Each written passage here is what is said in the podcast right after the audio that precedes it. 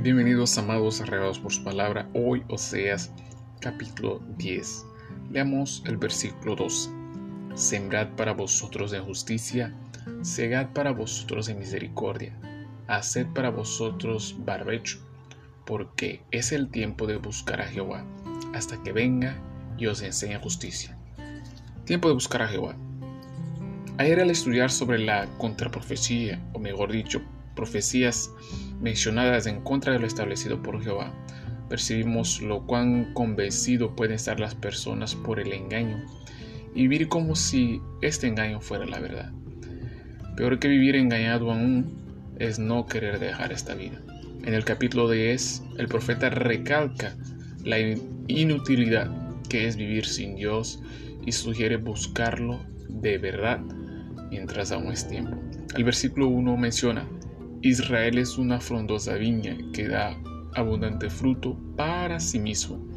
Conforme a la abundancia de su fruto multiplicó también los altares, conforme a la bondad de su tierra aumentaron sus ídolos. El pueblo de Dios frecuentemente es comparado en la escritura con la viña.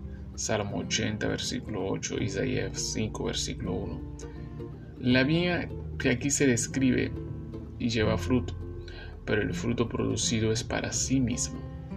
Desde el punto de vista del propietario de la viña, resulta inútil porque no recibe ningún fruto de ella. Así sucedió en el caso de Israel. El Señor no recibió ningún provecho de lo que correspondía, así como su nación fuera Israel y deberá corresponderlo. Él lo menciona de nuevo el profeta Oseas del versículo 13.